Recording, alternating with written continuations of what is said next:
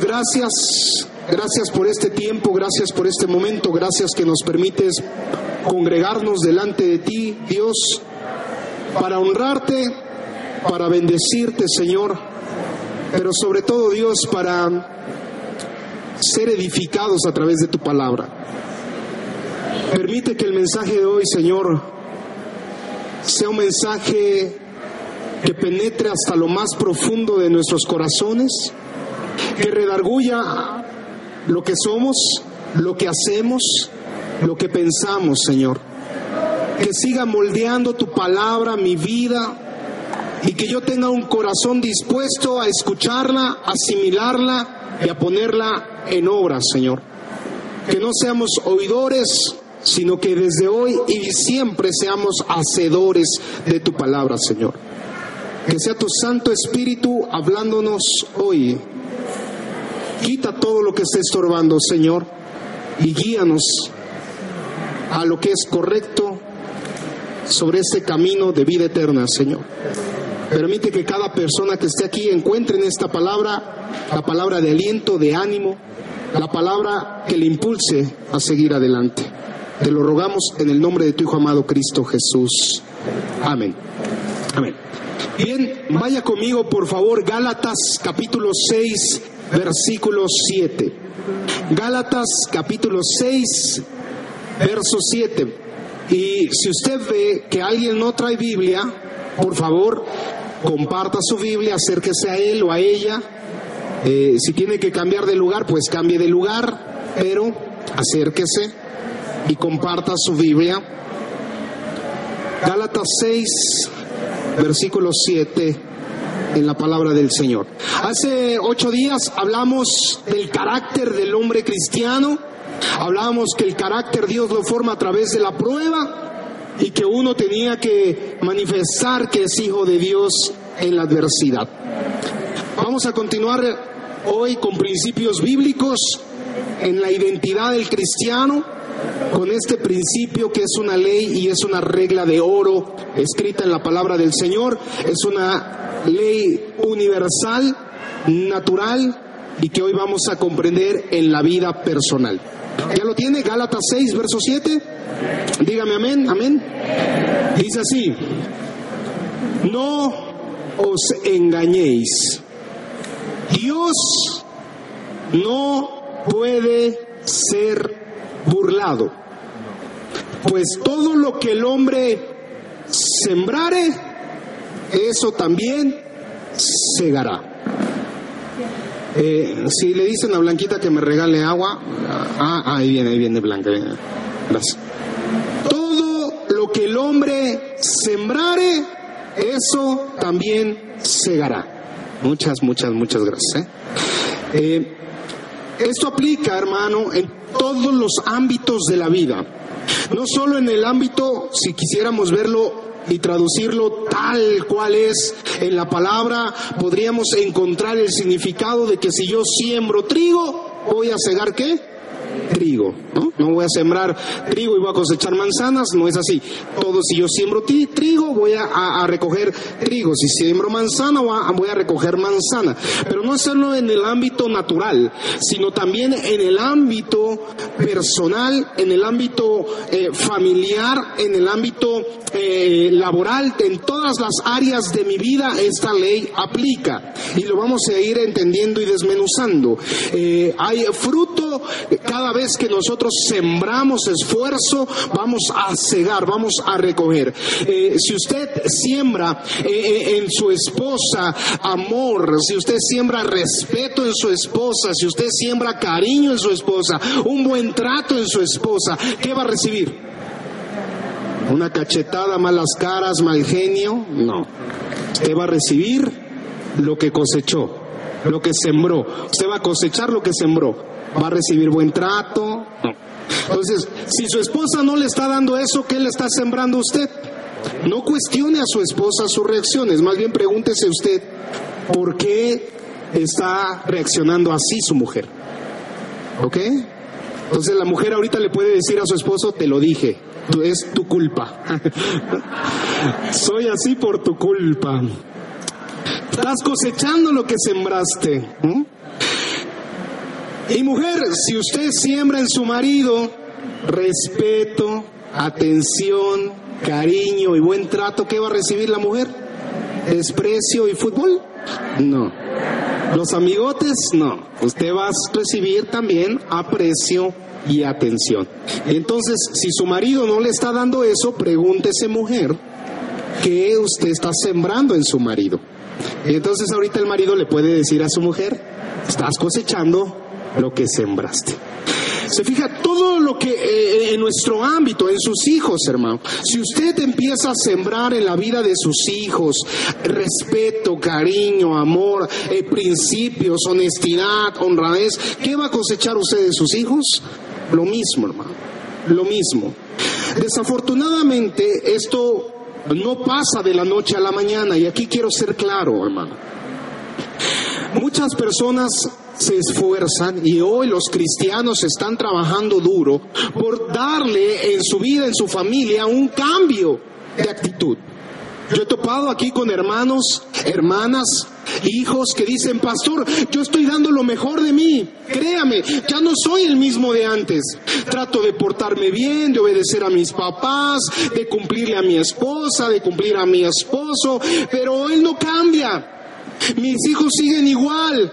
La situación en la casa hay, hay los mismos gritos. Y pareciera que todo lo que estoy sembrando no lo estoy cosechando. Hay muchos cristianos que se sienten frustrados porque han sembrado y no han visto la cosecha, hermano. Pero esto, y comencé diciendo, es una ley universal que se cumple y se va a cumplir en los tiempos de Dios que son perfectos. Amén.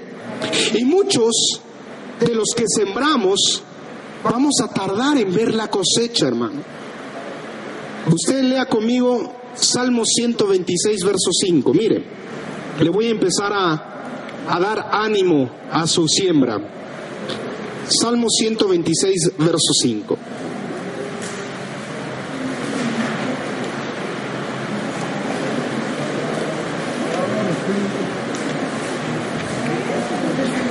Cuando lo tenga, dígame amén, por favor. Salmo 126, verso 5. ¿Ya lo tiene? Los que sembraron con lágrimas, con regocijo segarán. ¿Sí? ¿Está conmigo? ¿Lo leyó? O sea, va a haber gente, hermano, hermana, que va a estar sembrando con lágrimas. Hemos visto casos también de personas que dicen, pastores, que desde que me volví cristiano en mi casa ya no me hablan, ya me tratan mal, mis papás se enojan, mis hermanos se enojan, mis tíos se enojaron, mis abuelos se enojaron porque me volví cristiano. Y, y, lo único que hago es hablarles bien, tratarlos bien e invitarlos a la iglesia. Y no quieren venir y lloran, se frustran, sienten feo. Hermano, no deje de compartirle la palabra del Señor.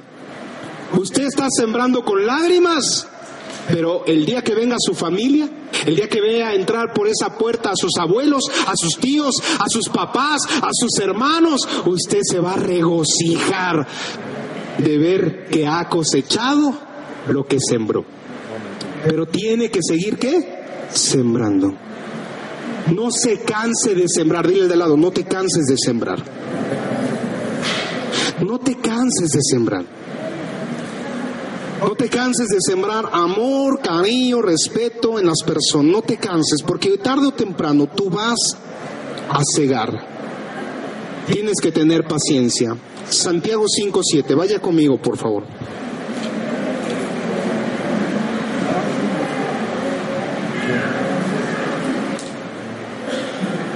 Santiago 5, versículo 7. Un libro lleno de exhortación y en esta hora de ánimo para usted. Santiago capítulo 5, versículo 7. Nuevamente, si usted ve que alguien no trae Biblia, comparta su Biblia con él, con ella. Santiago 5, verso 7. Dice así, amados hermanos, tengan que paciencia mientras esperan el regreso del Señor. Piensen en los agricultores que con paciencia esperan las lluvias en el otoño y la primavera. Con ansias esperan a que maduren los preciosos cultivos. Tengan paciencia. Yo no he visto ningún agricultor que siembra el lunes y esté cosechando el martes. ¿Usted sí? No, ¿ah? Hay un proceso natural para que crezca la flor, para que crezca la hortaliza, para que crezca el grano y para que se pueda cosechar. Y durante la época en la que se está sembrando van a pasar muchas cosas. Va a haber días soleados, pero va a haber días también donde cae la lluvia. Y ambas van a ayudar a que la cosecha se dé. Porque si no hubiera lluvia, si solo hubiera sol, se quema. Y si solo hubiera eh, eh, este, lluvia y no sol, se ahoga. Hermano, usted lo que tiene que hacer como sembrador es mantenerse sembrando y cuidando esa siembra, entendiendo que un día usted va a cosechar. Recuerde que el día que venga el Señor, usted no le va a tener que entregar cuentas a Dios de qué tan exitoso fue. Lo que usted lo que le va a tener que entregar cuentas al Señor es de lo que hizo o dejó de hacer. Y Dios hoy te quiere exhortar, hermano, hermana, a que usted no deje de sembrar. No deje de hacer su labor. Por más que vea perdida Creo que ya se me acabó la pila de este.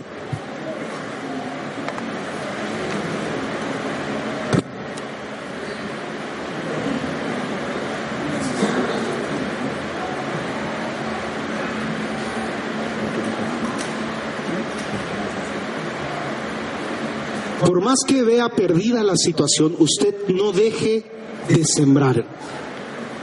Hay gente que se desespera porque su marido no cambia. Mujeres que han venido llorando y dicen, pastor, ya tomamos constructores del hogar, ya nos fuimos a encuentro, ya estábamos bien. Y otra vez mi esposo anda con las mismas actitudes y se frustra y llora la mujer y está desesperada y dice, ya no sé qué hacer con él. Y yo le digo, pues yo tampoco, hermano.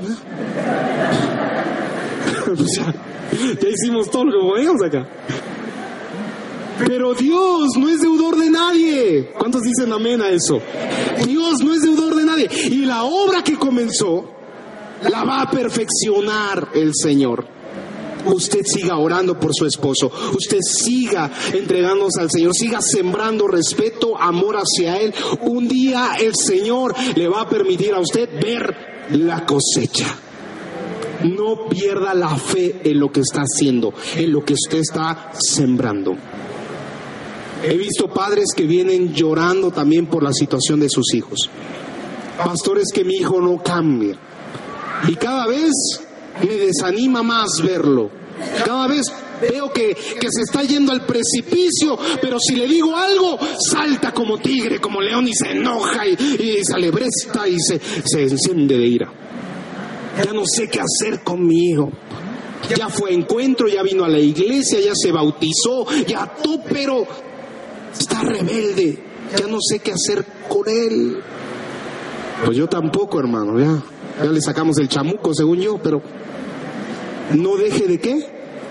De sembrar de marcarle los principios de Dios, de orar por su hijo. Hermano, miren, hace unos años había un joven que era rebelde, que no escuchaba la voz de sus padres y que cuando oía a su madre orar por él, él se burlaba de ella. Hoy, ese joven que ya es señor, señor joven, se para aquí cada domingo a predicarte la palabra del Señor. Lo que se siembra, se cosecha, hermano. Lo que se siembra se cosecha. Yo le he dicho a algunos hermanos que si usted me hubiera conocido en mi adolescencia, no se congregaría aquí. usted hubiera visto que me rasuraba la mitad de la cara y la mitad no cuando iba a la prepa, así me iba a la prepa, que no me cambiaba la playera en una semana, nada más le iba dando vueltas, que me vestía con pantalón cholo enseñando media pompa, un calzón por fuera, que me dejaba unas rastas de cabello y me las pintaba de color verde y azul. Usted no se hubiera congregado conmigo. Y cuando mi mamá oraba por mí, diciendo, un día voy a verte servirle al Señor, yo le decía, jamás, mamá, jamás. Eso es para viejitos, eso es para gente aburrida. Cuando ponía sus alabanzas, yo se las quitaba y le ponía música y rap.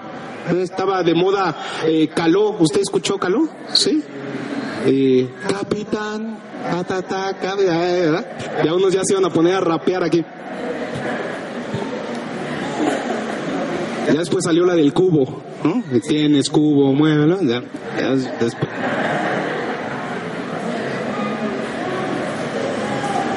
Y mi mamá en lugar de contender, en lugar de pelear conmigo, ¿sabe qué hacía mi mamá? Me recordaba la palabra del Señor, me la decía. Decía, Dios no miente y Él me ha dado una promesa.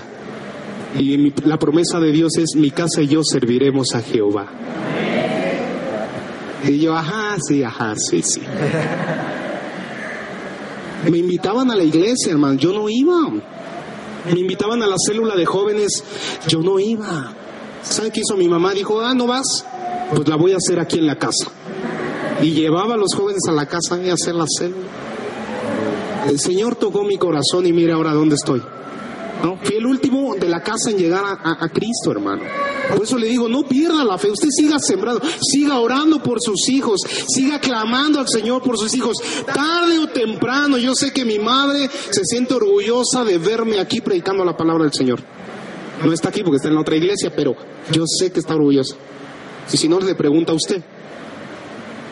Hasta le va a decir que soy el consentido, el, el más guapo que tiene.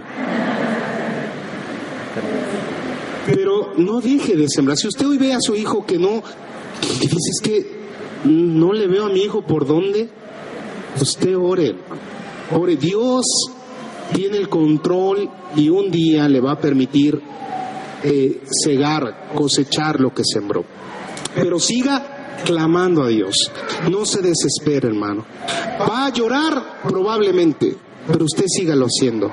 En su ministerio, en su vida familiar, en el trabajo, hermano. Hay, hay personas que llegan conmigo y dicen, pastores que en el trabajo me explotan, eh, estoy trabajando muchas horas y la paga es poca. Voy a pedir un aumento y si no me lo dan, voy a renunciar. Así se ponen algunos hermanos violentos. Y yo siempre les he dicho, a ver hermano, respire y piense lo siguiente. El mejor momento de buscar trabajo es cuando uno tiene trabajo. Así que usted no renuncie a su trabajo. La segunda cosa es los aumentos no se piden. Los aumentos no se piden, se obtienen. ¿Y cómo los obtengo? Por mi trabajo, por lo bien que hago mi trabajo, por lo bien que hago mi trabajo. Yo le platiqué y le di testimonio, miren, hace un año y medio a mí me ofrecieron irme a otra empresa a trabajar. Me ofrecían casi el doble de lo que gano, que ganaba en ese momento. Y cuando vine con mi director y le dije, ¿sabes qué? Me están ofreciendo allá y pues uno trabaja también para vivir mejor, ¿verdad? Y es una promesa del Señor que seremos cabeza y no cola. Entonces le dije, pues esto me están ofreciendo. Y él me dijo, si es por dinero, ni te preocupes. Te voy a dar hasta un poco más que lo que te están ofreciendo. Entonces les dije a los otros, ¿saben qué? Pues ya no, me quedo acá. Y me dijeron, ¿por qué? Pues ya me, me mejoraron la oferta. Pues te la vamos a mejorar. ¿Cuánto quieres por venirte? No, hombre, ya ahí me la puso difícil. Le dije no, porque ya dije que sí, y mi sí es sí, y mi no es no. Entonces agradezco mucho su atención. Gracias. Los aumentos, hermano, no se piden, se obtienen. Y se obtienen trabajando bien. Se pelean en las empresas a los buenos empleados. Los que son del montón, hermano, se lo digo de una vez, aún con esta incertidumbre económica que podría venir y que dicen que puede haber desempleo y esas cosas, ¿a quién corren primero? ¿A quién corren de las empresas? ¿A quién recortan en las ¿Al, al que es útil? ¿Al que es eficiente? ¿Al que trabaja y impone más empeño? ¿Al que es más responsable? No, hermano. Al que, al que es sustituible, al que es prescindible. Como hijos de Dios nosotros tenemos que esforzarnos de seguir sembrando para poder cosechar. Usted está hecho como un hombre sembrador. Yo no sé cuántos han tenido la experiencia de ir al campo a sembrar. En, mi juventud, con, con mi abuelo, me tocó en alguna ocasión sembrar chile.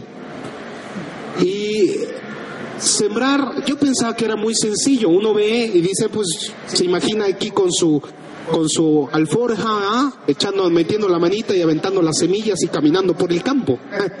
Uno se imagina que es así, pues no.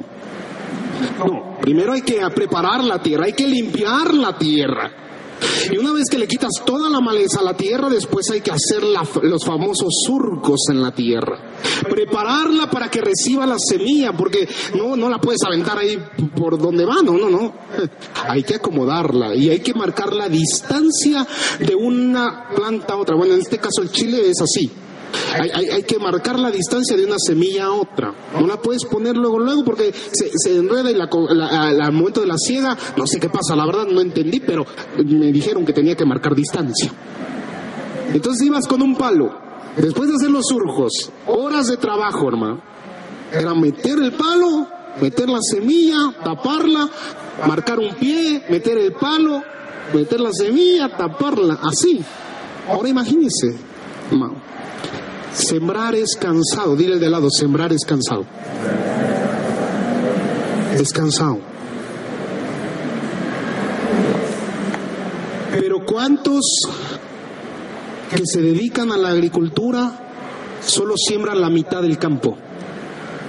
¿Cuántos de los que se dedican a la agricultura solo siembran un cachito porque es cansado? Dicen, no, nada más esto, porque es muy cansado sembrar todo el terreno. ¿Haría eso un agricultor? ¿Hace eso un agricultor? ¿Por qué no? Porque él dice, si no siembro todo, no me alcanza para vivir. Tengo que maximizar mi terreno. Ahora imagínese que yo no le doy un terreno aquí en la tierra, sino que yo le pongo un terreno en el cielo y le digo, hermano, usted tiene que sembrar aquí para poder cosechar el galardón que va a recibir en el cielo. ¿Cuánto va a sembrar usted? Un cachito porque es muy cansado. O va a decir, voy a aprovechar todo el terreno para poder sembrar. Hoy hay muchos cristianos que están sembrando menos, escuche bien lo que le voy a decir, menos de lo que podrían estar sembrando en todas las áreas de su vida, porque se han cansado, porque se han desanimado, porque les ha faltado alguien que les diga, ánimo, tarde o temprano vas a cosechar. Hay gente que ya se cansó y dice, no, ya mejor hasta aquí doy. Ya en el trabajo ya no van con el mismo entusiasmo porque ya se cansaron, no han logrado por años ver eh, económicamente un crecimiento y dicen hasta aquí doy. Hermano, no se canse de sembrar. Tarde o temprano es una ley, usted va a cosechar. No se canse. Tarde o temprano en su familia va a haber fruto. Tarde o temprano. Yo, yo cada domingo estoy sembrando aquí. Estoy aventando semillas a ver dónde, qué tierra cae y qué fruto da. Y van a pasar años, la iglesia lleva 13 años, ¿cuántos frutos estamos recogiendo? Yo me regocijo cada vez que una persona se arrepiente y se pone en paz con Dios. Esa es parte del fruto, esa es parte de la cosecha que Dios nos permite tener. Pero todos los días uno no se debe de cansar y va a decir, no, pues estos hermanos son rechismosos. ¿Para qué? ¿Para que sigan en las mismas cosas? ¿Para qué les predico si no hacen caso a la palabra de Dios? ¿Podría yo tomar esa actitud como ministro del Señor? Claro. Pero Dios no me llama y no nos llama a claudicar. Dios nos llama a esforzarnos, a ser valientes y a seguir sembrando para que un día usted pueda cosechar. No se canse de sembrar. No se canse de sembrar en el ministerio, en la iglesia. Y yo digo, hay muchos hermanos, y lo incluyo a usted, que ya tiene tiempo en la palabra del Señor, que usted podría estar predicando la palabra del Señor en las calles, en su casa, en otras, en otros lugares, no solo venir los domingos, no solo orar, sino usted ya tiene la capacidad de llevar este mensaje de salvación a otras personas y en cambio no lo hace y, prefiere estar sentado recibiendo, pues usted no va a cosechar jamás nada, hermano. Usted quiere ver fruto, tiene que trabajar, tiene que esforzarse, tiene que seguir sembrando. ¿Cuántos dicen amén a eso? Bueno, no dijo amén el que se siente conchudo, ¿ah? amén. Que seguir sembrando. O sea, ya voy a dar el siguiente paso. Ya es tiempo de que me esfuerce un poco más.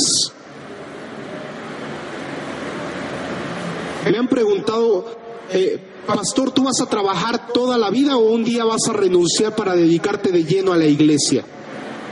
Y yo le he dicho, yo todo el tiempo voy a trabajar, no sé si en una empresa, en mi negocio, lo que vaya a tener, pero todo el tiempo voy a trabajar y quiero seguir trabajando, voy a trabajar hasta que Dios me lo permita para darle testimonio a la iglesia de que se puede trabajar y se puede servir a Dios. Y se puede tener una familia, se puede tener hijos y se puede servir a Dios. No es pretexto, como algunos ocupan que soy hombre de Dios, ungido del Señor y solo a Dios me dedico. No. Pablo, Pablo trabajó cuando iba a predicar, él tejía, él se ponía a, sustentar la obra también. Los discípulos de Jesús eran hombres trabajadores. Jesús mismo trabajó, así que no hay pretexto para, no, para, dejar de trabajar. E, es esforzarse, hermano. Yo quiero darle testimonio a usted de que los tiempos alcanzan cuando uno se propone hacerlo. Pero es cuestión de que quiera seguir, ¿qué? Sembrando. Sembrando. Para que un día usted pueda cosechar. Eh, en todos los ámbitos, hermano. No solo en el ámbito familiar, ni tampoco en el ámbito espiritual, sino también en el ámbito moral. Usted tiene que seguir sembrando. ¿Le va a costar ser honesto? Sí. En medio de tanta corrupción, en medio de tanta deshonestidad y en medio de una sociedad que es mentirosa, ser honesto es un problema. La gente no toma bien la honestidad, no toma bien la franqueza, pero como hijos de Dios tenemos que mantenernos firmes y seguir sembrando principios morales y levantar eh, eh, el nivel de calidad humana en esta sociedad, hermano. Usted y yo tenemos la responsabilidad de seguir sembrando valores en nuestra sociedad, en nuestras casas, en el trabajo y en el lugar que estemos. ¿Y a qué me refiero? Que si usted quiere cosechar respeto, Usted tiene que sembrar respeto. Si usted tiene, quiere cosechar buen trato, hágalo, hermano. Aunque usted lo maldigan, usted tiene que bendecir. Usted tiene, hermano, que seguir sembrando. Proverbios 3, verso 9 y 10. Vaya conmigo, por favor. No se canse de sembrar. ¿Ya lo tiene? Dice así, honra a Jehová con qué? Con tus riquezas y con las primicias de todos tus frutos. Así tus graneros estarán llenos con abundancia y tus lagares rebosarán de vino nuevo. También en lo económico, hermano. El que siembra generosamente va a cegar generosamente, pero el que siembra escasamente escasamente también segará. Mire lo que dice segunda de Corintios 9:6. Nada más para que lo subraye, porque a veces se nos olvida que también en la parte financiera uno tiene que, que quedarse, hermano. Entender que todo lo que tenemos es de Dios. solo lo administramos, pero somos un vínculo de, sembrar también para poder cosechar. Segunda de Corintios 9:6. ¿Ya lo tiene? El que siembra escasamente, también segará qué? Escasamente. Pero el que siembra generosamente, generosamente también segará. A mí me han cuestionado, pastor, el diezmo. ¿Es bueno dar el diezmo? No, tengo que darlo, estoy forzado, me obligan, hay alguien que me vigile, peco si no lo doy. Y le digo, hermano, mire, el diezmo es un pacto que hay hombres que lo hacen con Dios. Le dicen, Señor, yo quiero darte no solo una ofrenda, quiero darte mi diezmo y me comprometo a darlo. Es como una promesa eh, que hacemos cuando nos casamos, cuando los 15 años las jovencitas dicen de guardarse, son promesas que le hacemos delante del Señor y uno puede hacerlo. Realmente a Dios no le corresponde el 10% de, de tu riqueza. A Dios le corresponde todo. A mí me han pastor, ¿usted diezma? No. Yo no diezmo, yo doy como el 40, el 50% de mi salario a la iglesia no, no directamente a la iglesia en algunos aspectos, pero sí a algunos hermanos y apoyo algunas cosas que se compran, que se gastan, que se utilizan dentro de la iglesia. O sea, no doy el 10, doy el 40, 50%. Es más, hubo una época en donde estuve a punto de, de, de, dejar de vivir donde vivía para poder pagar la renta de este lugar, que yo le he dicho, son 40 mil pesos que estamos pagando aquí el terreno todavía. Y dije, no, vamos a emplear mi, mi salario para pagar esto. Ah, yo no tengo, o sea, yo entiendo que lo que tengo no es mío, es del Señor, hermano. Así que yo no le pido que dé el 40, el 50, no. Ni tampoco lo estoy presumiendo, ¿no? Dice la palabra que no sepa tu mano izquierda lo que hace tu derecho. No, no lo hago con una presunción, lo hago en el sentido de que usted no se escaso con Dios. El Señor no me permite tener necesidad. No ha habido un día que yo me quede sin comer, ni vestido, ni a mis hijos que les hace falta nada. No les hace falta absolutamente nada a mis hijos. Tienen educación privada. Dios nos ha provisto para darles educación privada. Están en, buen, en buenas escuelas. Eh, eh, tienen inglés, francés, natación en su escuela.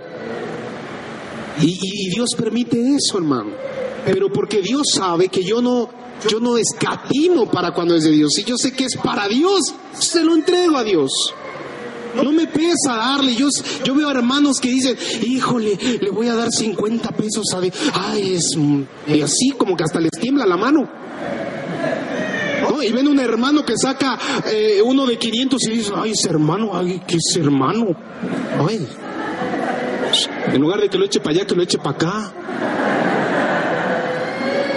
hasta les pesa lo que otros hermanos dan. Pues ¿por qué se andan usted qué? Usted vea su corazón, hermano, ¿dónde están puestos sus ojos?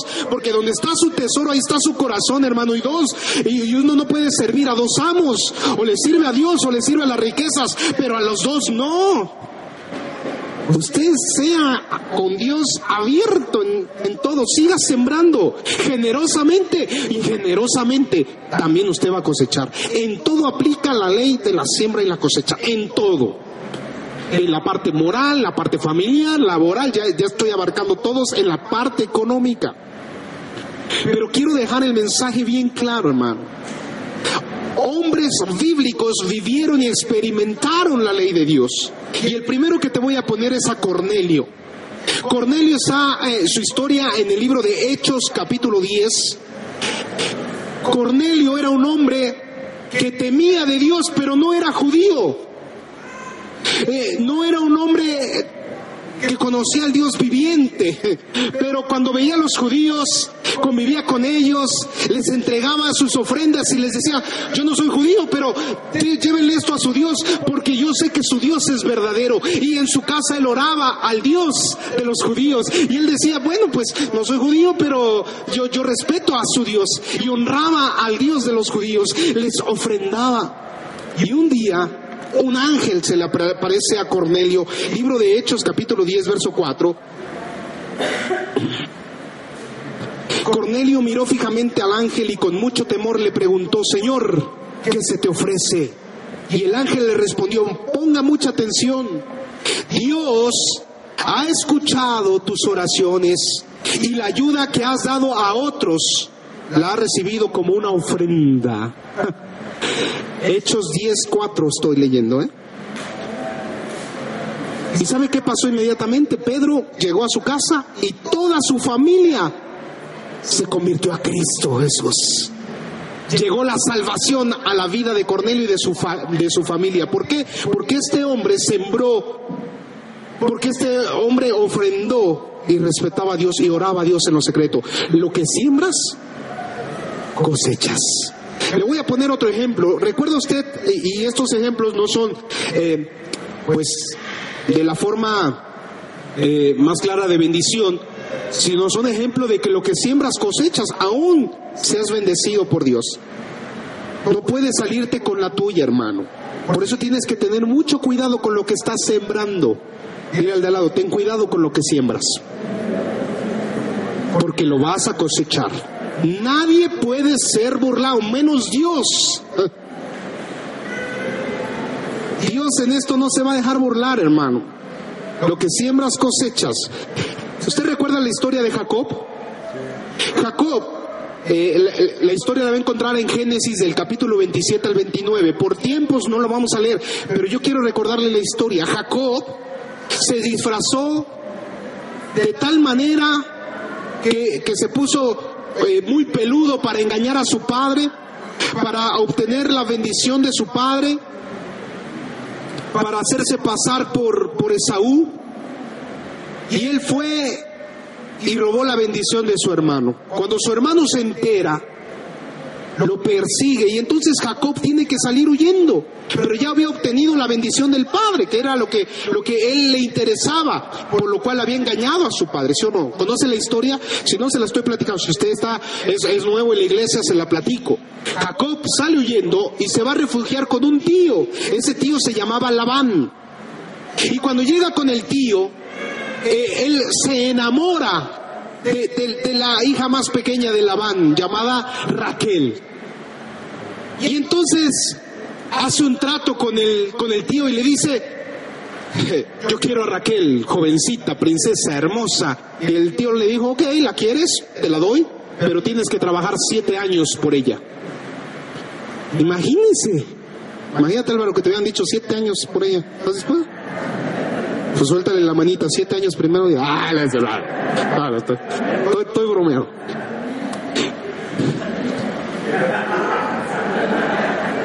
Tenía que aprovechar, tenía que sacarlo del pecho. ¿Eh? Ni, ni, ni, no, siete días, ¿qué? Siete años. ¿Y qué cree que hizo Jacob? Trabajó siete años, o sea, sí estaba re hermosa la Raquel. Siete años trabaja para, para poderse casar con ella. José Luis, si te hubieran dicho siete años por Lupita. ¡Ay, ocho, híjole!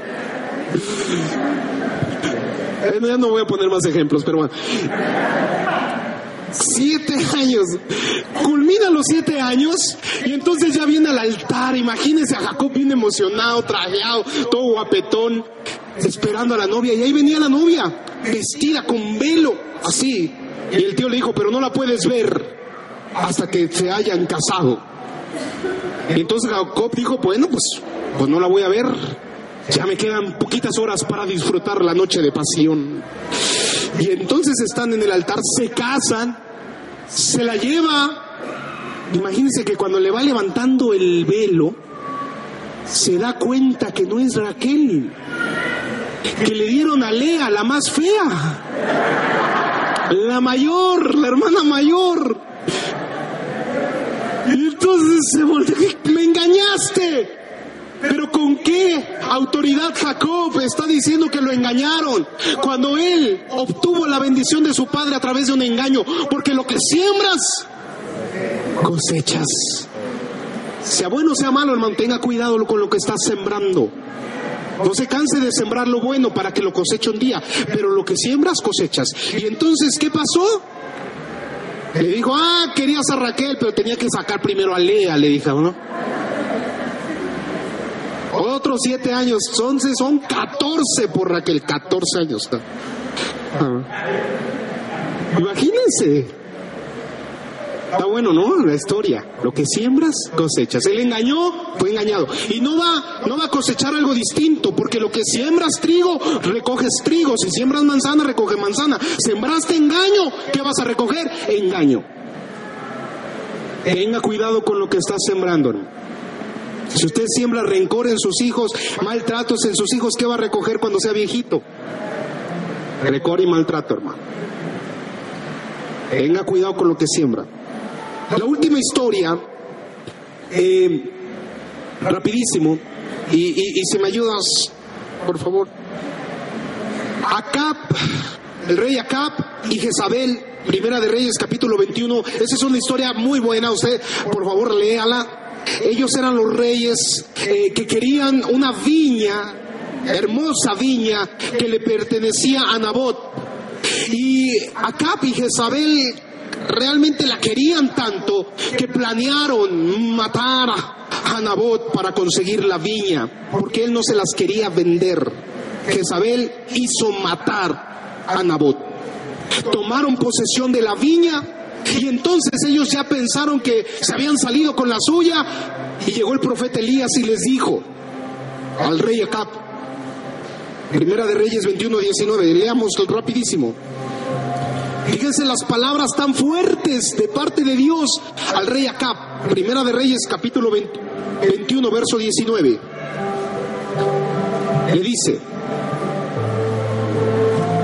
en el mismo lugar donde lamieron los perros la sangre de Nabot, los perros lamerán también tu sangre, tu misma sangre porque lo que siembras, cosechas.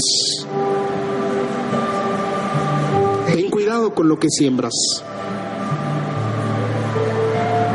Parecía que se habían salido con la suya, tenía la viña.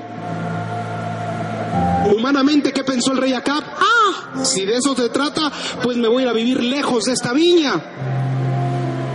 Y huyó. Se fue lejos. Usted sigue leyendo la historia y en una batalla lo hieren de muerte. Él hace llamar a, un lacayo, a un, a un sirviente que lo saca, a su cochero, lo saca del lugar de la batalla y mientras iban huyendo, del carro iba escurriendo la sangre, se iba llevando a, a un costado del carro y su cuerpo fue trasladado a Samaria, ahí donde estaba la viña de Nabot. Usted puede comprobarlo, ¿eh? lea el capítulo 22. En el mismo lugar, los perros estaban lamiendo la sangre del, del rey Acab. Porque lo que siembras, cosechas. Hermano, no se canse de sembrar lo bueno, lo que es correcto. No se canse de sembrar en su, en su mujer lo mejor, aunque ella hoy no cambie o su marido no cambie, usted siga sembrando lo mejor. No se canse. Va a llorar, sí. Va a costar trabajo, sí. Es ir contracorriente, claro. Pero el Señor te dice, no te canses, vas a cosechar. Lo vas a ver con tus ojos. Lo que has sembrado un día, lo vas a cegar. Es tiempo, dice el Señor, de sembrar. Con esfuerzo, con esmero, con ánimo, pero sobre todo con fe. Con fe. La fe es la certeza, es la convicción de lo que no vemos, de lo que esperamos. Esa es la fe. Siembre con fe. Yo siembro en mis hijos, no por lo que veo hoy. No, no me confío solo en lo que veo hoy, que pueden tener sus deslices, que me hacen pasar mis malos ratos, que incluso pueden hacer cosas que me avergüenzan y que me hacen sentir mal. pero yo sigo sembrando lo bueno en ellos, porque yo sé que Dios no miente y que un día yo veré a mis hijos sirviendo al Señor, siendo hombres y mujeres de testimonio delante del Señor, no por lo que son hoy, sino por lo que Dios va a hacer en sus vidas mañana. Pero yo tengo que seguir, ¿qué? Sembrando, sembrando sin cesar. Porque un día entonces voy a cosechar. Anímese, hermano, a seguir sembrando. Amén. Póngase de pie, vamos a orar. Vamos a orar. Oh Señor, gracias.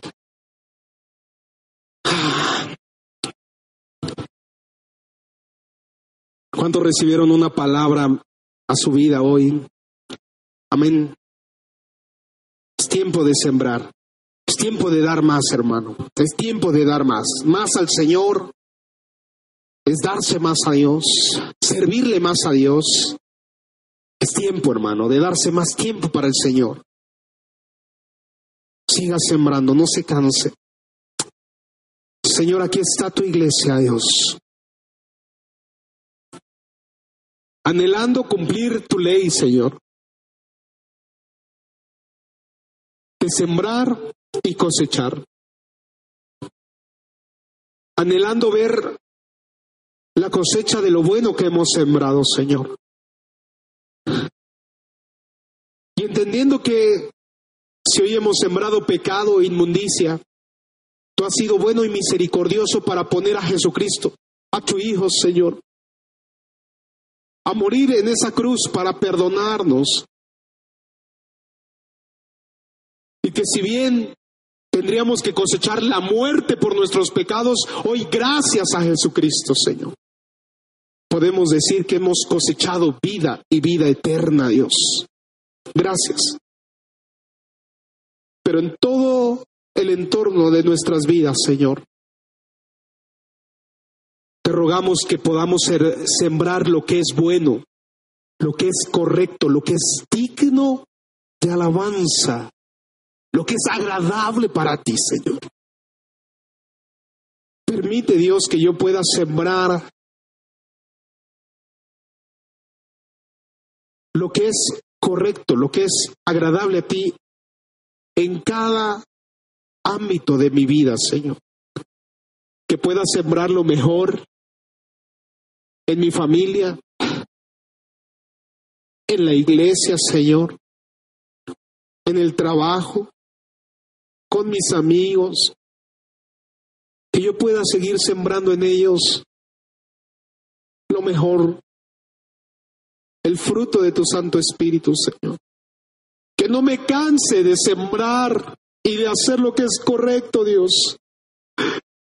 Que no me frustre por, por no ver la cosecha lista, por no ver el fruto de esta siembra. Dame paciencia, Señor. Y fuerza, ánimo para seguir sembrando. Yo confío que tarde o temprano, Señor, cegaré. Y si no ciego en esta tierra, Señor, estoy seguro que cuando esté delante de tu presencia, tú vas a tener preparado el galardón para mi vida, Señor.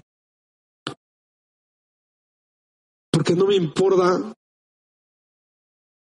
si en esta tierra no lo veo, Señor, hoy te lo digo. Yo sé que lo hago para la eternidad, Dios. Pero aquí o allá, lo que siembro, voy a cosecharlo. Bendito seas, Padre. Te amamos y te alabamos.